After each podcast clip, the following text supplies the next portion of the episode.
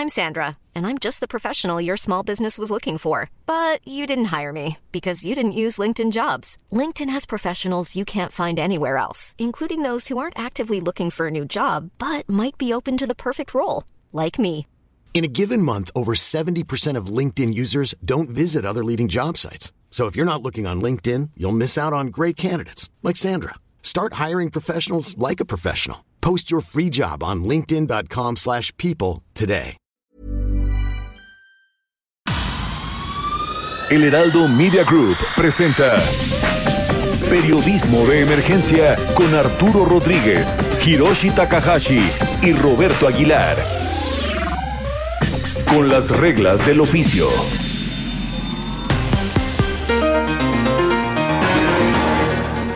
Buenos días, bienvenidos a Periodismo de Emergencia. Es un gusto saludarle. Yo soy Arturo Rodríguez y como cada oportunidad los sábados y domingos estamos aquí con información, con mucha información, comentarios, análisis. Ya verá, un buen programa el del día de hoy. Hiroshi Takahashi. Arturo Rodríguez, buenos días. Buenos días, Roberto Aguilar. ¿Cómo están? Bienvenidos a una emisión más de Periodismo de Emergencia. Ignacio Rodríguez Reina. ¿Qué tal, Roberto? Muy buenos días. Saludos a todos. Y como siempre, al iniciar los domingos, iniciamos con Futuro Próximo en voz de Mónica Reyes. Futuro próximo. Muy buenos días. La semana iniciará registrando la continuidad de los conflictos electorales, en medio de acusaciones que deberán resolverse, particularmente en el caso de Nuevo León, respecto a los candidatos del PRI-PRD Adrián de la Garza y Movimiento Ciudadano Samuel García. La expectativa es que al menos en el caso de este último, una serie de presuntos delitos financieros que le implican a él y a su familia sean judicializados por la Fiscalía General de la República. La, la, polémica por el desafuero del gobernador de Tamaulipas, Francisco Javier García Cabeza de Vaca, quedó despejada. No se podrá procesar hasta que concluya su mandato. En los hechos, el caso es un tropiezo para la llamada 4T, que a través de sus diputados federales quiso que la Fiscalía procesara al mandatario estatal y una vez más topa con problemas en la constitucionalidad de sus acciones. Por fin, el laboratorio Leomont podría tener liberados los primeros embarques de la vacuna anti-COVID AstraZeneca hacia finales de la presente semana, con un mes de retraso en la producción para empezar a liberar poco más de 23 millones de dosis que han llegado a México procedentes de Argentina. De acuerdo, el acuerdo entre ambas naciones implica abastecer a diferentes países de América, de manera que aún no se tiene claridad sobre la cantidad de vacunas que podrían quedarse en México en este primer lote de producción que se aproxima al 10% del plan consistente en el envasado de 250 millones de dosis. Hasta ahora no hay datos definitivos sobre el avance de la vacunación a personas de entre 50 y 60 años, un sector de la población que representa poco más de 11 millones de personas. La vacunación anti-COVID-19 para el magisterio avanza y en estos días concluirá la inoculación en Sinaloa, en Zacatecas, Estado de México, Hidalgo, Tabasco y Tlaxcala. En tanto, el miércoles se espera que inicien la vacunación del magisterio en Querétaro, Quintana Roo, Puebla, Yucatán, Ciudad de México, Baja California Sur y Chihuahua. Con el avance de la vacunación, esta semana inician clases presenciales en varias entidades federativas, un tema que se abordará hoy aquí en Periodismo de Emergencia. Muchas gracias, muchas gracias a Mónica Reyes por este avance de la agenda semanal. Y efectivamente eh, pareciera que ya eh, poco a poco se van normalizando muchas actividades en este país y entre otras y pues la parte académica, lo que tiene que ver con lo escolar presencial. Totalmente, fíjate que ayer que se celebró el maestro. Me quedé con ganas de compartir una frase porque no todos mis mejores maestros estuvieron o están en las aulas. Muchas felicidades en su día. Yo creo un poco tardío, pero sí, efectivamente, esta cuestión de cómo están regresando y bajo qué condiciones se van a retomar las actividades educativas en México. Ha sido muy difícil, yo creo que para el magisterio, primero pues por los rezagos propios que a veces generacionalmente se presentan, y también por la falta de, herramientas. A final de cuentas, pues ellos ponen sus equipos, ponen sus, eh, tienen que pagar su, su internet hasta donde no, bueno, computadoras. No, se los resolvieron, ¿no? Sí, eso fue un tema bastante complicado en esta contingencia. Y luz y bueno, pues todo y, pues no es como que el magisterio gane mucho, así que eh, pues ha sido un esfuerzo eh, para todos, claro, pero en este caso pues hablando del magisterio Hirochi. Pues sí, parece que ahora sí estamos cerca de regresar a clases, al menos ya en varios estados se habla de que comienzan y todo el mundo lo que se pregunta es cómo será regresar a clases en medio de la pandemia todavía. La pandemia activa, ¿no? Porque bueno, pues eh, creo que abril ha sido el mes que menos casos ha registrado este país, pero eh, eh, esto sigue y, hay estados que luego disparan sus alertas. Veía esta semana Querétaro, Quintana Roo particularmente. ¿no? Exactamente, que Quintana Roo es un caso especial por el flujo de turismo. Se advirtió que podría regresar nuevamente al semáforo rojo. Ignacio Rodríguez Reina. Sí, no creo que vaya a ser fácil el regreso. Me parece que han pasado muchas cosas en todo este tiempo. Y bueno, la reinserción de millones de estudiantes en todos los niveles me parece que va a ser complicada porque además hay que eh, creo que un factor va a ser este esta carga que hubo de aislamiento de pues de confinamiento.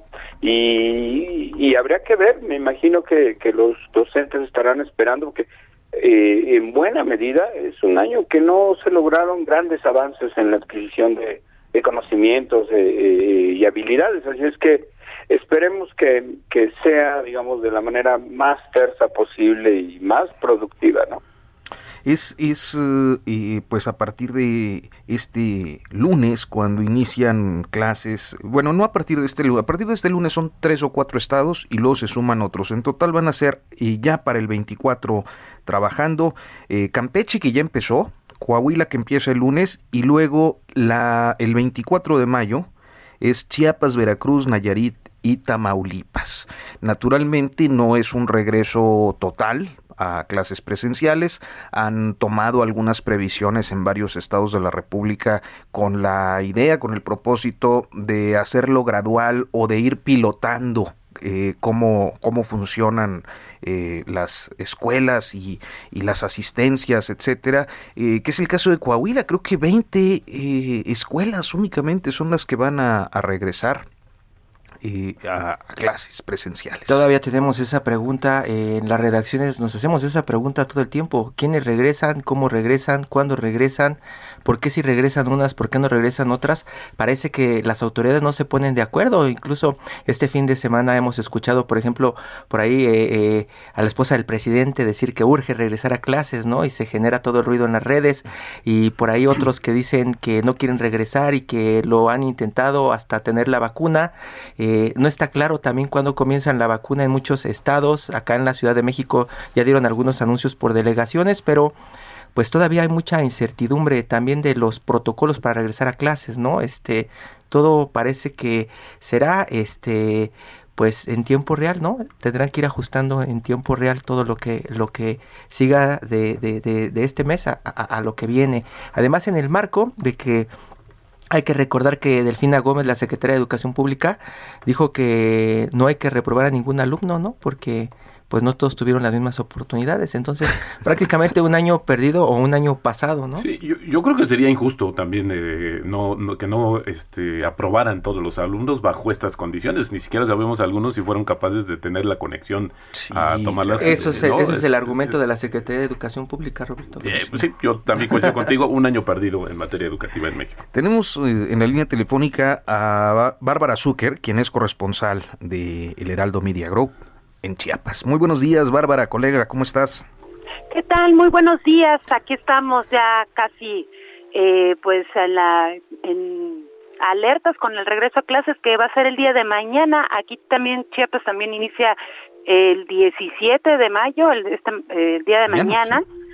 ya mañana empiezan las clases, serán más de 1800 este, escuelas las que se las que ya ya ya estarán iniciando clases. Primero dijeron 500, pero al parecer ya habían unas escuelas que ya habían comenzado eh, así como piloteando, ¿no? Aplicando este plan piloto que que, que implementó la Secretaría de Salud con la Secretaría de Educación y bueno pues ya al parecer ya están listas y ya mañana empezarán empezarán las clases que será de manera escalonada y bueno pues el gobernador del estado Rutilio Escandón pues ya dio un mensaje y no sé si este escuchemos el mensaje para para que todos estemos enterados de de, de lo que sucederá el día de mañana. Esa gran voluntad de los padres de familia, de nuestras queridas maestras y maestros, porque han tomado la decisión de iniciar clases presenciales ya de manera oficial a partir del lunes 17. Van a iniciar 500 escuelas Bueno, pues son 500 los planteles, sin embargo, la Secretaría de, Educación, este, en coordinación con la Secretaría de Salud y de Protección Civil, pues han llevado una serie de capacitaciones con los comités escolares y bueno, para arrancar ya el plan piloto de regreso a clases presenciales eh, el día de mañana. Y bueno, con una muestra representativa de 500 planteles a nivel preescolar, primaria y secundaria que después se van a ir sumando escuelas que ya operaban con este modelo, o sea que ya son 1.800 escuelas en total, 300, más de 300 eh, planteles del, del, Colegio de Bachilleres de Chiapas, los COVACH, que son, que vienen siendo este, este, mm, la preparatoria, van a entrar todas, van a abrir todas, pero van a ser los que están eh, cursando el último semestre, esto para que eh, los chicos pues se vayan regulando ya antes de, entrar a, a, la universidad. 1.800 escuelas, Bárbara, es eh, una cantidad significativa, una cantidad importante. ¿Tienes algún registro de cómo les fue con las escuelas que hicieron piloto? Eh, no, no hay mucha información clara, solamente de que son eh, escuelas que han aplicado este plan, que si bien es eh, todo, eh, primero son como acuerdos entre las escuelas, entre los comités escolares, alumnos, padres de familia, docentes, en el cual ellos dicen si están o no listos para entrar. Aparte de que también el regreso a clases va a ser de manera voluntaria, o sea, regresar a, las aulas va a ser de manera voluntaria, no es obligatorio. Eh, salió, ha salido en redes, han mostrado que a los padres de los de los alumnos que estudian en los COVACH les hacen firmar una carta responsiva. Eh, hay algunos algunos han quejado con por esta decisión pero bueno eh, pues también aclaran de que también es voluntario. También eh, la gente el pasado jueves también salió tomó salió a las calles y también ellos dijeron de que no hay condiciones para el regreso a clases porque lo que ellos piden que si bien ya se cumplió con la con, uno de, lo, de los requisitos que era estar vacunados, todavía falta pues que les distribuyan el material eh, de bioseguridad para este para que lo puedan aplicar en las escuelas que eso viene siendo cubrebocas que el antibacterial agua. Hay muchas escuelas en Chiapas que no tienen este agua potable. Y bueno pues eh, también pues vendría siendo como una contradicción con el tema del regreso a clases y hablar de de, de no contagios y no se, se cubre con lo básico, ¿no? Con los servicios básicos. Claro. Pues Bárbara Zucker, muchísimas gracias, corresponsal en Chiapas del Heraldo Media Group. Y eh, pues continuamos eh, al pendiente de cómo evolucione el caso de Chiapas, que efectivamente Roberto Hirochi, yo creo que es uno de los estados donde tienen un rezago en la infraestructura tremendo. Alta marginación es lo que se ha platicado y también eh, hay, que, hay que preguntarnos qué va a pasar allá. Acuérdense cuando comenzaba todo el tema de, de la pandemia, hubo muchos alzamientos porque decían que estaban eh, dentro del gobierno, ¿no? Pasando a esterilizarlos y, ¿se acuerdan? Por ahí, este, eh, mucha, mucha, mucha crisis se generó alrededor de esas, esas, esas ideas. Pues hay que ver qué pasa ahorita, si quieren regresar a clases, no quieren regresar a clases, y qué es lo que dirán de, del gobierno, ¿no? Con estas nuevas medidas. Campeche se convirtió en centro de atención con el tema educativo porque fue el primer estado que el presidente López Obrador dijo iba a regresar a clases presenciales. Hoy tenemos en la línea telefónica al corresponsal del Heraldo, allá en Campeche, Guillermo Ofser. Muy buenos días. ¿Cómo estás, Guillermo? Bienvenido, buenos días. ¿Qué tal? Muy buenos días, compañeros. Les saludo con gusto desde la ciudad y puerto de Campeche. Efectivamente, Campeche estuvo eh, bajo los ojos de todo el país debido a que después de varias semanas de estar en semáforo verde, Campeche el pasado 19 de abril oficialmente empezó ya el proceso de regreso a clases presenciales y lo hizo bajo el esquema de escalonado mixto, como le han eh, determinado aquí las autoridades de salud y también de educación. Sin embargo, el, después del primer proceso de apertura de una escuela, eh, se han presentado al menos dos casos de coronavirus confirmados y esto ha obligado a retrasar una segunda fase.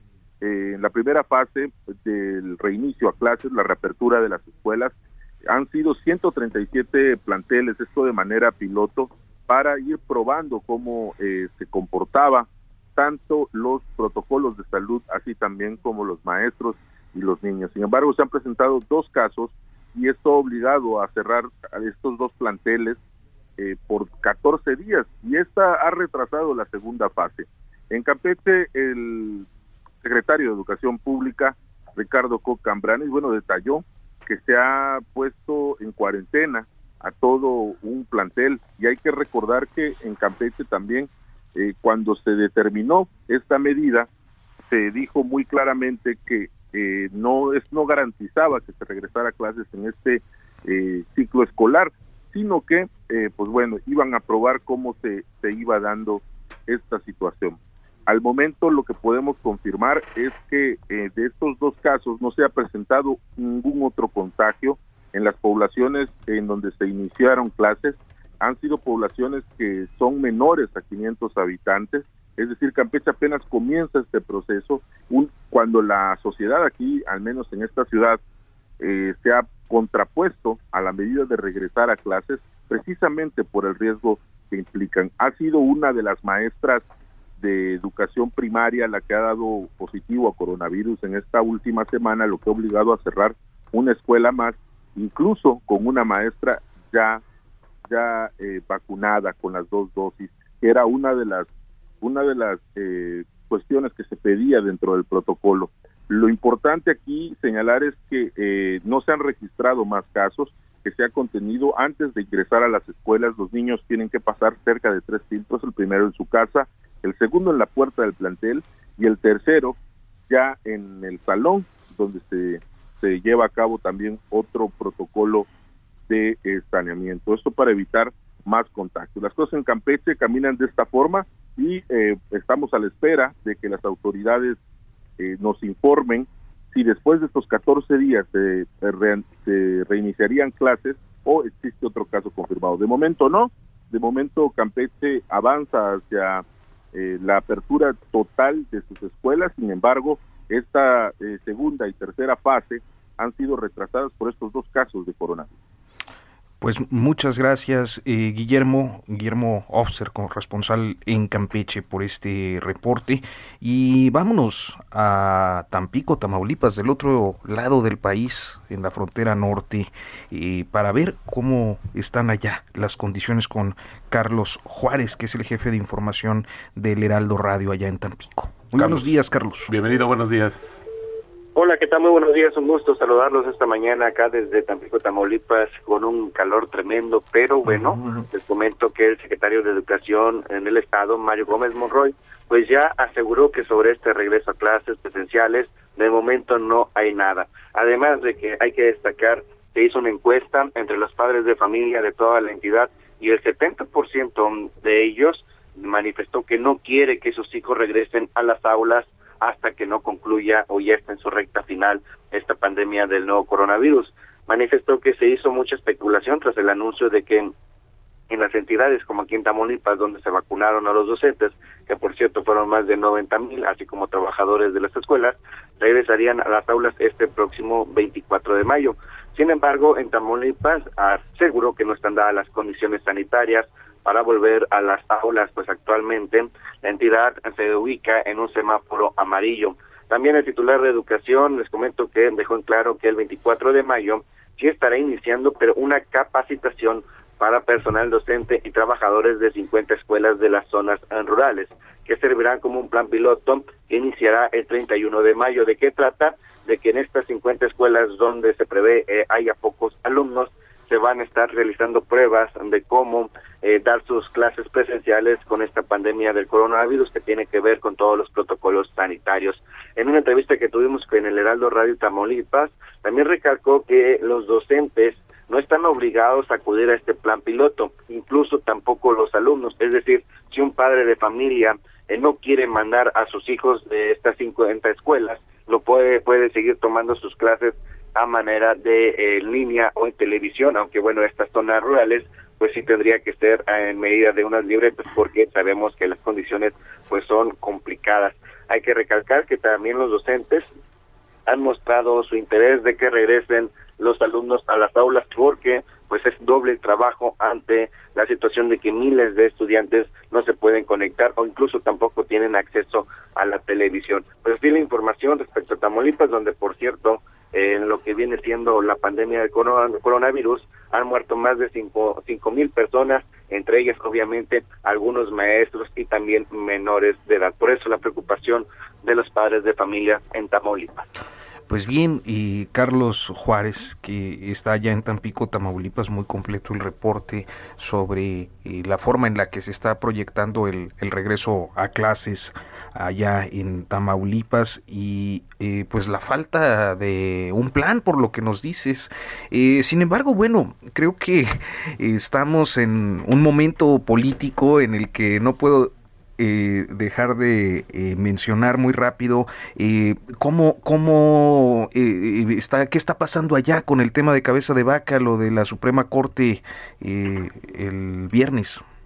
Bueno, fíjate que sobre este tema del gobernador que de Tamaulipas, Francisco García Cabeza, que la Cámara de Diputados había aprobado su desafuero, después ese mismo día el Congreso local pues lo rechaza tajantemente con 26 votos a favor y que este viernes se dio a conocer el fallo de la Suprema Corte de Justicia. Acá en Tamaulipas los panistas aseguran que hay gobernador para rato, pero también hay quienes dicen que, bueno, el fuero estatal lo tiene, pero el fuero federal ya no lo tiene, que incluso pues ahí existen esa controversia de que si lo van a detener o van a proceder en contra de él. Sin embargo, bueno, ahorita en un proceso electoral donde se van a renovar las 43 alcaldías las ocho diputaciones federales y así como todo el Congreso local, pues existe ese fervor de los panistas que aseguran que tienen candidato para rato. Sin embargo, pues también los morenistas pues están a la espera de que pues la Fiscalía General de la, de la República pues proceda conforme a la ley ante las acusaciones que han planteado contra el mandatario tamaulipeco, que por cierto, antes del fallo de la Suprema Corte de Justicia, durante más de 16 días no se había aparecido en un evento público, fue hasta ese mismo día por la mañana que estuvo ahí en Palacio de Gobierno de Ciudad Victoria, incluso se fue a comer unos tacos con el, titular de la Secretaría de Gobernación que tiene que ver con César Verástegui y ellos estuvieron tomándose fotos, pero antes de todo eso el mandatario no había aparecido más que en sus redes sociales. Pues muchas gracias, muchas gracias Carlos Juárez por estos reportes y disculpen ustedes la digresión que estábamos en el tema educativo, pero era interesante saber cómo estaba el, el, ambiente local. Muchísimas gracias. Gracias Carlos, muy buenos días. Estamos a sus órdenes, excelente fin de semana. Y hemos podido establecer comunicación con José Armando Falconi, quien es eh, dirigente eh, del magisterio eh, en el estado de Chiapas, es dirigente de la sección 40. José Armando, muy buenos días. Creo que tuvimos un problema con la comunicación, se está restableciendo, pero bueno, pues también conocer de viva voz qué es lo que sucede con el magisterio y bajo estas condiciones y todo lo que implica. Pero ya recuperamos la comunicación, Arturo. José Armando Falconi, muy buenos días. Muy buenos días. Ignacio Rodríguez Reina. Ajá, mucho gusto. Este, oiga, pues eh, hemos estado escuchando de las autoridades ya, digamos, un poco los preparativos, le han anunciado los planes para regresar en condiciones peculiares, un, un regreso mixto, algunos presenciales, de forma escalonada, en fin. ¿Cuál es la evaluación del magisterio? ¿Estamos listos para regresar? Del magisterio bueno, fíjense que, ajá, bueno, vamos a darles este, una primera información. En una primera etapa, este, cuando el gobierno federal y los medios, de, los medios de comunicación firmaron un convenio de manera unilateral sin comentar a los padres de familia, sin informar a los maestros, ese convenio de 450 millones para iniciar las clases de manera virtual. Nosotros como magisterio disidente nos vimos en la necesidad de acudir a las escuelas porque realmente el 85% de las escuelas aquí en el estado de Chiapas carecen de de infraestructura tecnológica, es decir, no cuentan con este espacios profesor, profesor eh, tecnológicos, no hay computadoras, no hay energía eléctrica, profesor eh, no hay internet y bajo esas condiciones nosotros en esa primera etapa le voy a pedir, decidimos acudir este sí maestro. vamos a hacer una pausa vamos a hacer una pausa y continuamos hablando de esto por favor no nos cuelgue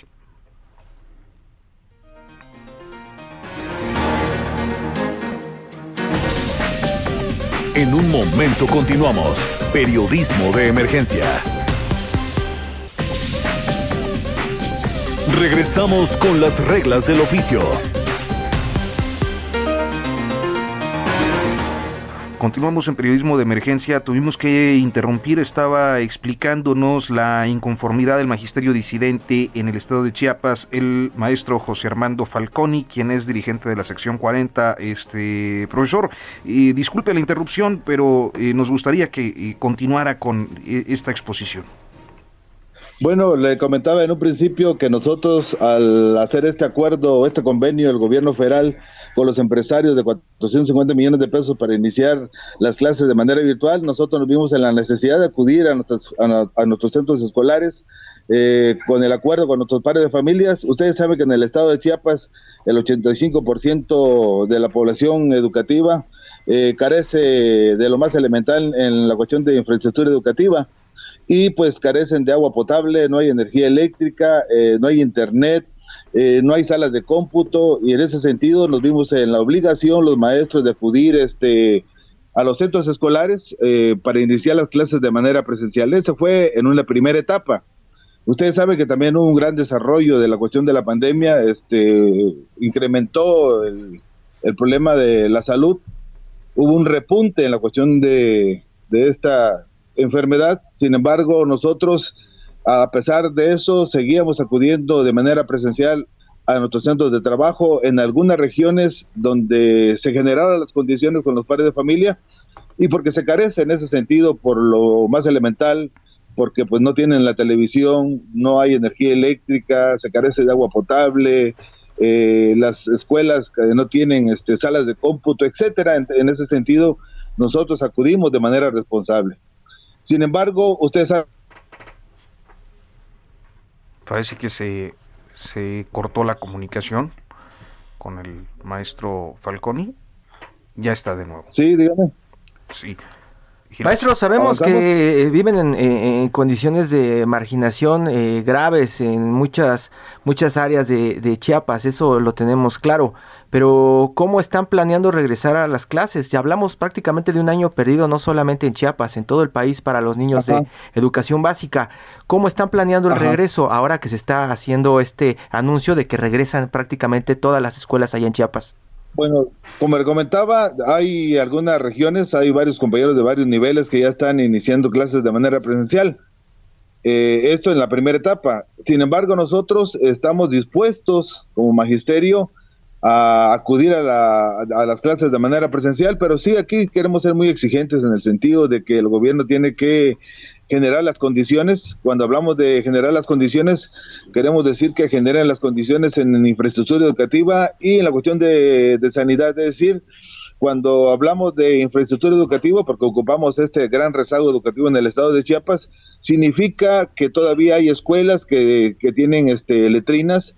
Entonces estamos exigiendo baños dignos, aulas dignas, donde haya equipo sanitario, donde mínimamente eh, haya un médico, una enfermera de cabecera en las comunidades, porque es lo que, lo que necesitamos. No solamente estamos exigiendo las vacunas para el magisterio, sino estamos exigiendo la vacuna para toda la población y en ese sentido de la exigencia. Pero, pero pareciera que pareciera que, exigen, profesor, pareciera que exigen un imposible, porque eso no ha eh, pasado. exigiendo es que el gobierno federal y el gobierno del estado asuman la parte que le corresponda, que es en este caso brindar todas las condiciones en infraestructura educativa eh, cuando hablamos de infraestructura educativa estamos hablando de agua potable, de este, energía eléctrica, que hay internet.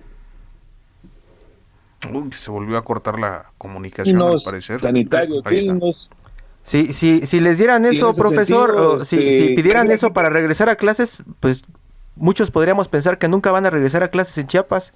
Está pidiendo algo que desde hace décadas se está solicitando y pues imaginamos que con la pandemia no, no, no, no será más fácil.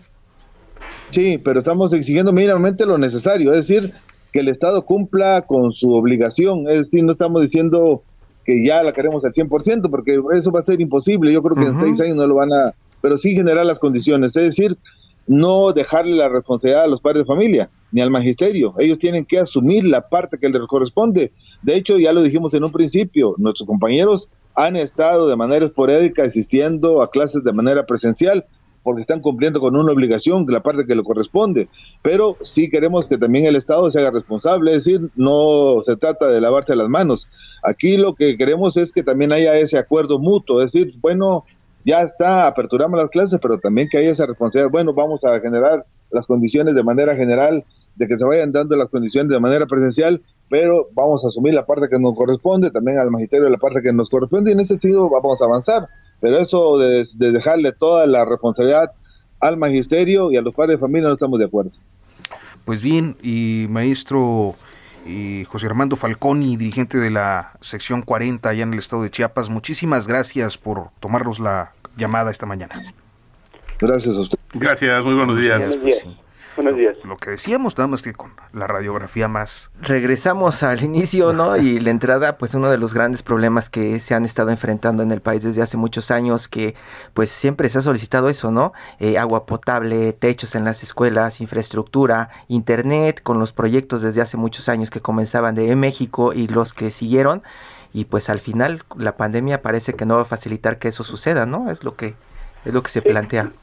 Lo, lo, que yo creo que estamos viendo es también, eh, la verdad, tristemente, el reflejo de, de, una tremenda desigualdad. Creo que hay una disparidad, lo que hemos visto en este pequeño muestreo, digo, con nuestros colegas en diferentes estados del país, es que no va a ser fácil, ¿no? Que se va a, ver, se va a regresar, eh, algunos se van a avanzar, se van a dar dos pasos para atrás. Y bueno, lo que escuchamos ahorita con el, con el profesor de, de la, de, de la sección 40 de Chiapas, es que es tristísimo que después de décadas y billones y billones y billones de pesos y infinidad de programas públicos, la miseria, el rezago y el atraso en muchas materias, en este caso educativa, sigue siendo una realidad verdaderamente lacerante.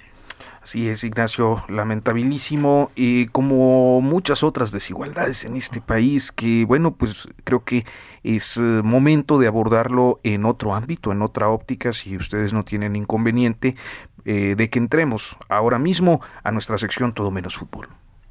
Todo menos fútbol. Esta mañana hemos podido establecer comunicación con nuestra colega, amiga eh, Marion Reimers, a quien, bueno, pues eh, seguramente muchos han conocido como eh, una cronista y una periodista deportiva, pero que también ha mantenido una labor pues muy intensa en la perspectiva de género, tanto en el ejercicio del periodismo deportivo, como eh, ahora con este libro Juega como niña, una expresión que seguramente eh, pues persiste en la cultura de este país y que eh, pues es uno de los grandes temas que en estos tiempos nos ocupan a todos. Marión, muy buenos días, muchas gracias. Qué gusto saludarlos y por supuesto también un fuerte abrazo a todo el auditorio y muchas gracias por el espacio, muy contenta de saludarles.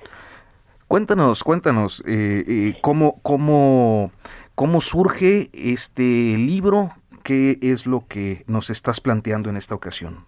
Pues ya bien lo decías, ¿no? La frase es una frase que hemos escuchado eh, todas las personas, me parece, y muchas veces de manera despectiva. Entonces ya por el título, pues la idea es resignificar lo que nos han dicho que es jugar como niña, ¿no? Al final, eh, volver a esta dimensión de lo lúdico, volver a, a, hacernos a la idea, porque creo que es un ejercicio que tenemos que hacer de manera constante, que tanto los libros como el deporte no tienen edad y no tienen género. Y acá la idea es, pues, justamente impulsar a las niñas y, ¿por qué no también a los niños?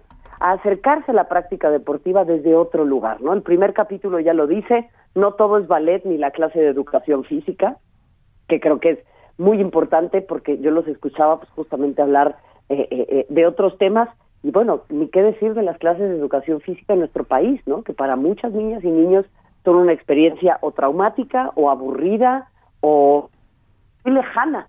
Entonces hay que empezar a acercarnos a la práctica deportiva desde otro lugar, desde lo lúdico, desde lo divertido, desde lo que construye amistades, desde lo que construye una mejor relación con nuestro cuerpo y con nuestro entorno. Y ahí también la idea es hacer un revisionismo histórico de la participación de las mujeres en distintas áreas, particularmente en el deporte, porque yo soy una fiel creyente de que la historia no es necesariamente lo que sucedió, sino quién lo cuenta y cómo lo cuenta y nos han contado la historia de la participación de las mujeres en el deporte, pues, o no nos la han contado, ¿no? Desde un lugar, eh, pues, de, mucha ignorancia, de, de mucha omisión, y bueno, pues recordar que las mujeres hemos estado inmersas en el deporte desde siempre. Lo que pasa es que no nos habían platicado que esto era así. Marion, te saluda Hiroshi Takahashi. Eh, a mí me gustaría saber qué país o qué sociedad sí tiene en un pedestal a las deportistas, a las mujeres. Eh, pues ninguno. Esa ese parte, es el tema. ese es el tema. patriarcado es el patriarcado es mundial, es global y es antiquísimo. Entonces eh, esa, es, esa es la idea, ¿no? Qué, qué extraordinaria pregunta. Por eso también eh, buscamos presentar perfiles de distintas mujeres, mujeres eh, mujeres asiáticas, mujeres indígenas, mujeres, porque luego tenemos esta idea de que esto es algo muy del mundo occidental, ¿no? A ver, mira, mira, claro, los gringos, por supuesto, mira los alemanes, y no necesariamente es así, ¿eh? Entonces esto es algo que es transversal y por ello tenemos que empezar pues, por nuestro pequeño metro cuadrado. Ignacio Rodríguez Reina. Marion, eh, uno de los temas que tú también has eh, eh, abordado y de hecho, sí, ¿me escuchas? Hola, hola. Parece que parece que no sé, no no está escuchando la, la comunicación con Ignacio. Eh, ¿Tenemos ahí a Marion todavía? No. Uy, se cortó. Sí, qué pena. Bueno, este, vamos a hacer un, segundo intento. Si no, bueno, pues creo que eh, está más o menos perfilado el tema, que es eh, pues esta... La dificultad en la equidad en el deporte, ¿no? En, los roles de género, ¿no? Porque también a los niños es, usted juegue como hombre. Pegas como niña. Pegas como niña, lloras como nena. el, tema es cómo darle continuidad. Hoy pareciera que de repente viene una oleada como si fuera una moda, yo me atrevería a decir así, y no se le da continuidad. Yo creo que el tema es como buscar esas esos mecanismos que aseguren que se dé continuidad en una situación tan significativa como General, con los roles de género. Creo que, creo que recuperamos la, comunicación con Marion. Este, perdón, eh, no sé si ella logre escuchar a Ignacio Rodríguez Reina, José Luis, nuestro productor. Sí, adelante Ignacio. Sí, Marion, bueno, te decía que eh, independientemente del libro y de esta visión distinta y tratar de erradicar el, eh, digamos los, los, estereotipos de género de quiénes o no pueden participar en el deporte y en qué deportes, ¿no? Porque también hay ciertos deportes que se consideran para mujeres y otros deportes para hombres. También has, has tú eh, hecho un trabajo importantísimo contra la violencia digital, eh, contra las colegas periodistas que participan en medios de comunicación. Eh, ¿Qué tanto has podido cambiar esta, esta visibilización del problema que tú has hecho? ¿Cómo, cómo percibes? ¿Ha cambiado algo o, se siguen manteniendo estas estructuras de, de discriminación y marginación de las mujeres en el ámbito del periodismo deportivo? Es una muy buena pregunta porque creo que no puede tener una respuesta en blanco-negro. No podemos decir que las violencias y las eh, diferencias estructurales y, la discriminación están eh, absolutamente erradicadas. Yo creo que ningún ámbito en donde las mujeres nos insertamos es algo que podamos decir. Eh, no lo podemos decir sobre ningún grupo históricamente vulnerado, sean personas con discapacidad, personas de la comunidad LGBTIQ+, eh, personas indígenas o racializadas. Entonces, creo que en ese sentido siempre tenemos que estar muy vigilantes. Ha habido un avance importante, sí, existe una mayor participación de las mujeres en el ámbito del periodismo deportivo, que no quepa ninguna duda. Existe una mayor visibilización de lo que hacemos las mujeres en el deporte, eh, más o menos, o sea, podemos decir que el 4% de los contenidos en periodismo deportivo hablan sobre lo que hacemos las mujeres cuando constituimos más de la mitad de la población mundial. Entonces ahí hay un problema muy importante. Sin embargo, eh, creo que tenemos que voltear a ver más a fondo eh, las estructuras eh, en términos de nuestra participación y normalizarla, no únicamente visibilizar las violencias, sino normalizar el hecho de que nosotros ocupemos diversos espacios. Y eso como consecuencia pues traerá una normalización. También traerá, como se dice en inglés, un, backlash, ¿no? O una, una resistencia muy importante de quienes pues se niegan a entender que eh, nosotras podemos hacer pleno uso de estas libertades. Entonces, bueno, a lo que voy es, vemos a más mujeres en televisión, sin ninguna duda, pero no vemos necesariamente a más mujeres en televisión en mesas de debate. Vemos a mujeres dando las noticias. Ustedes lo sabrán perfectamente, no vemos a más mujeres escribiendo columnas de opinión en el diario, las vemos firmando notas. Entonces, eso significa que todavía existe una resistencia a que las mujeres expresemos nuestra opinión. Estamos para informar, más no para juzgar y para opinar. Esa es una tarea que todavía se le cede demasiado, me parece, a los hombres. Marian, ¿y cuál es el argumento de pronto cuando platicas con algún productor de algún canal de televisión que de pronto utiliza a mujeres con faldas cortas, con escotes eh, amplios, ¿no? Eh, para dar noticias deportivas como comparsa de los locutores.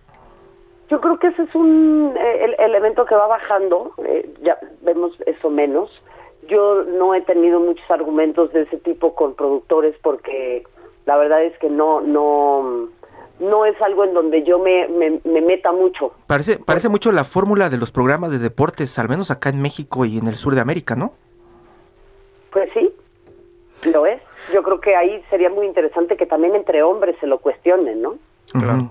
Eh, Marion, fíjate que eh, en este planteamiento tuyo de tu libro, eh, no sé si podemos encontrar también un origen de otras desigualdades y cómo irlas solventando. Y me refiero a las que ocurren después de el juega como niña, a la hora de que sí juegas y persisten una serie de, de complicaciones en términos de ingreso, de trato laboral en, en el mundo deportivo en general.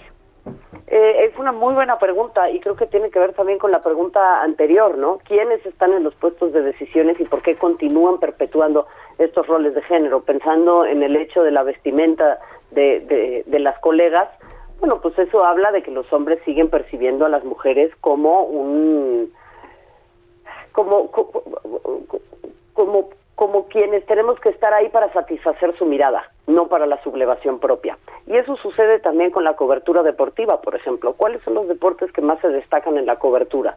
Pues son la gimnasia, el tenis, eh, los que son considerados femeninos, ¿no? El patinaje, eh, me podría decir el nado sincronizado, ¿no? Que no tengo nada en contra de esos deportes, pero generalmente son los que se publicitan más. ¿Y por qué se publicitan más? Porque se usa maquillaje y ropa entallada. Entonces, eso habla de que los que están tomando las decisiones, pues siguen sin vernos como seres humanos completos. ¿Qué pasa en la práctica deportiva? Bueno, ligas en donde las mujeres ya no podemos participar, nos dicen que a partir de cierta edad ya no podemos jugar con los niños, eh, hay una inversión muy pobre, ¿no? Por ejemplo, desde el hecho de las ligas pequeñas. No, es que las mujeres juegan de 7 de la mañana a 9 para que después pues, los hombres puedan ir a jugar a gustito, ¿no? El fin de semana habiéndose levantado tranquilos y después pudiéndose echar su caguama. Em, entonces, creo que todo eso nos habla de acceso o falta de acceso al espacio público y a la práctica deportiva. ¿Qué sucede después? Ya cuando empezamos a practicar deporte, mm, es que los anunciantes no le quieren meter. No, es que esto no vende. Bueno, pues es que si lo pones en malos horarios y no le inviertes, es lógico que no va a vender. O sea, parece que hasta existe una falta de voluntad o una voluntad expresa de hacer las cosas mal, ¿no? Marion Reimers, te tenemos que liberar porque tienes compromiso laboral justo en unos minutos, eh, aunque nos gustaría poder seguir hablando contigo de estos temas tan importantes. Ya sabes que siempre con muchísima admiración, con mucho respeto a, tu trabajo como periodista, como colega y también a tu eh, pues persistente eh, demanda de cambiar eh, estereotipos y, eh, generar condiciones de inclusión. Al contrario, yo les agradezco mucho a ustedes el espacio y recordarles que el libro está en todas las librerías, en físico y también está en audiolibro, narrado a dos voces por Geo González, una estimadísima colega y una servidora. También lo pueden encontrar en formato digital, entonces, pues no hay pretexto. Muchísimas gracias, Mario. Muy buenos días. Hasta pronto. Igualmente a ustedes, un saludo a todo el auditorio. Buenos días. buenos días. Ignacio. Ignacio Rodríguez Reina, pues nos quedan unos minutos antes de terminar y yo creo que bien vale la pena eh, repasar rápidamente lo que está ocurriendo en la arena política. Eh, ya vimos el asunto de eh, Tamaulipas, ayer medio lo perfilamos, ayer hablamos amplio del asunto Nuevo León. ¿Qué, qué perspectivas tenemos para esta semana, Nacho? Creo que seguirá el debate sobre la intromisión electoral o lo que se percibe como la intromisión electoral del presidente López Obrador, que además ha, eh, insistentemente se ha negado y encuentra mil y unos recovecos en la mañanera para de una u otra forma incidir en los procesos electorales, ¿no? Creo que, que se ha entrado en una dinámica pues, de confrontación e incluso yo diría en cierto punto de provocación, porque ¿Qué van a hacer las autoridades electorales ante las constantes referencias a procesos electorales o a partidos políticos que, hace el presidente López Obrador? Pues creo que, que él está empujando hasta el máximo. Siento que obviamente sería muy difícil que las autoridades eh, pues determinaran alguna sanción. Se llegó a hablar de que le podían hacer incluso un arresto de algunas horas. Bueno, lo que pasa creo que sería imposible, creo que lo que provocaría es realmente una pues una una crisis política tremenda, así es que lo que veo es que bueno, sigue seguramente van a impulsar este nuevamente lo de cabeza de vaca, vamos a ver qué pasa ahora, se supone que tiene que, que haber algún pronunciamiento de la fiscalía en torno a la judicialización o no de las acusaciones contra contra Real de la Garza, contra eh, Samuel García, eh, y creo que se va a complicar. Lo que no hemos visto y estábamos esperando son los espectaculares fallos de la Fiscalía en torno al caso de Emilio Lozoya y otros casos emblemáticos que presuntamente crearían pues una ola de apoyo ahí al, al, gobierno. Así es que bueno, creo que todavía falta un, mes, un poco menos de un mes en el que se intensificarán estos, estos temas este eso es más o menos como lo que yo estoy previendo. Claro, y muy ligado a esto, si me permiten, Acción Nacional denuncia ante la Organización de Estados Americanos la intromisión del presidente de la República en el proceso electoral de México. En un comunicado da a conocer los motivos y alcances justamente de esta intromisión. Y yo sumaría que básicamente ligarlo con el tema del regreso a clases, pareciera que es necesariamente dar ese mensaje de que ya se está normalizando, de que no está pasando, de que ya estamos regresando hasta antes de la pandemia, cuando en realidad hay muchas deficiencias y estructuralmente es muy complicado de realizar este regreso a clases. Estamos viviendo eh, imágenes, estamos viendo imágenes todos los días de Estados Unidos regresando a una supuesta normalidad y también con críticas por el uso de cubrebocas o no uso de cubrebocas después de la vacuna. Y también uno de los temas importantes que seguirá haciendo ruido y ocupando portadas, no solamente de los diarios eh, mexicanos, tiene que ver con los ataques de Israel sobre Gaza. ¿no? Es un tema que parecía que estaba sepultado en la historia y de pronto se reactiva y están pues ya subiendo las acusaciones en el marco también de, de, la Organización de Naciones Unidas y parece que la diplomacia está fallando. Sí, porque yo creo que este, este tipo de tensiones en esa zona, en la franja de Gaza en particular, eh, pues son eventuales, aparecen por ahí algún ataque, alguna situación, vemos que hay denuncias internacionales, lo sea, pero esta vez creo que ha sido, eh, ahora sí se ha eh, intensificado mucho la violencia. En sí, este, incursiones terrestres, este, desalojos, este, gente huyendo, eh, muchos muertos del lado de los débiles. Está eh, creciendo el tema. El mundo, el mundo está convulso. Tenemos todavía la situación de Colombia viva,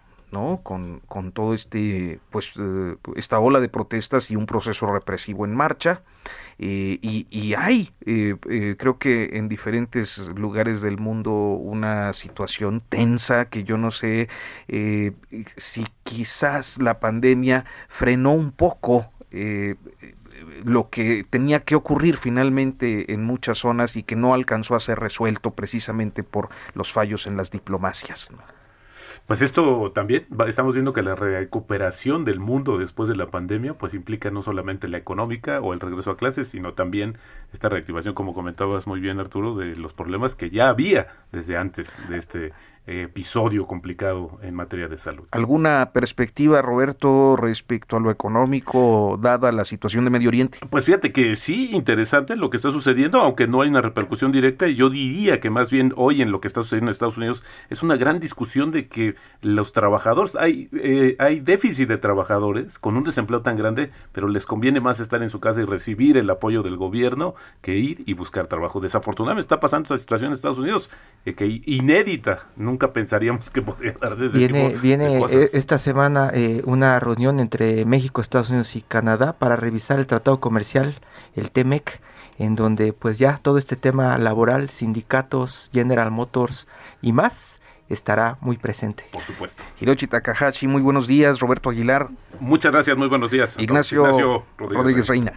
Buenos días, un Arturo saludo. Rodríguez, gracias. Nos vamos, José Luis Rodríguez en los controles, Alex Muñoz en, eh, en los controles y José Luis Rodríguez en la producción. Muy buenos días, hasta la próxima.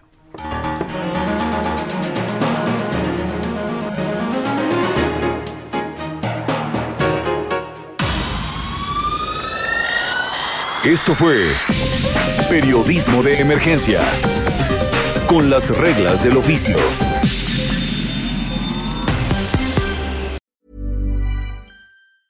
Hi, I'm Daniel, founder of Pretty Litter. Did you know cats tend to hide symptoms of sickness and pain? I learned this the hard way after losing my cat, Gingy. So I created Pretty Litter, a health monitoring litter that helps detect early signs of illness by changing colors, saving you money and potentially your cat's life. Pretty Litter is veterinarian developed, and it's the easiest way to keep tabs on your fur baby's health right at home. Go to prettylitter.com and use code ACAST for 20% off your first order and a free cat toy. Terms and conditions apply. See site for details.